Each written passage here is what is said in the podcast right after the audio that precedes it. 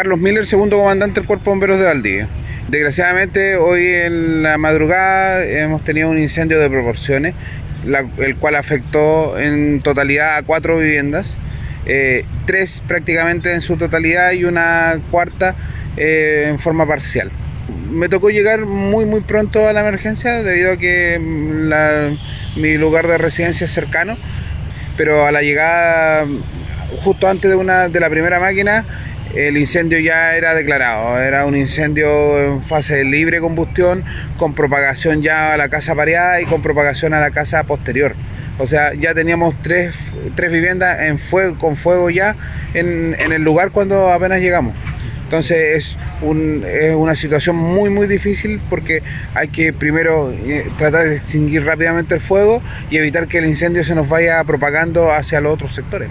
Las personas identificadas son 10 personas, son cuatro adultos en una vivienda y tres y tres en las otras dos viviendas que son eh, afectadas. Sí, según el Departamento de Estudios Técnicos que ya determinó el punto de origen, no, no la causa, eh, determinó el punto y el punto de origen está en la casa de esquina, como dices tú justamente. Eso es materia de investigación todavía, pero eh, se, se determina prácticamente que es en el primer piso y en la parte posterior de la vivienda.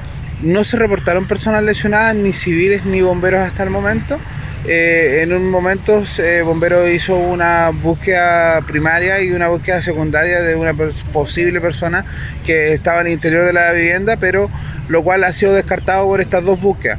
Ahora se está preparando un tercer, una tercera búsqueda para dar por finalizada la búsqueda y decir que realmente no había nadie en el interior, pero eh, aparentemente no hay nadie en la persona que informó eso. era un dueño de casa en evidente estado de ebriedad, entonces eh, la información no pudo ser corroborada. La verdad, a nosotros nos complica obviamente porque es un riesgo a nuestros bomberos. Eh, el riesgo de una electrocución a un bombero es importante. Hemos tenido bomberos accidentados en incendios por electrocución. Eh, afortunadamente en este incendio no afectó tanto porque los techos eran de pizarreño y no había conducción de la electricidad. Así que eso fue facilitó igual un poco para que eh, no afectara tanta la, demora en la llegada a esa. Las compañías de bomberos eh, vino primera, segunda, tercera, cuarta, quinta, sexta, séptima y novena. Ocho compañías en el lugar.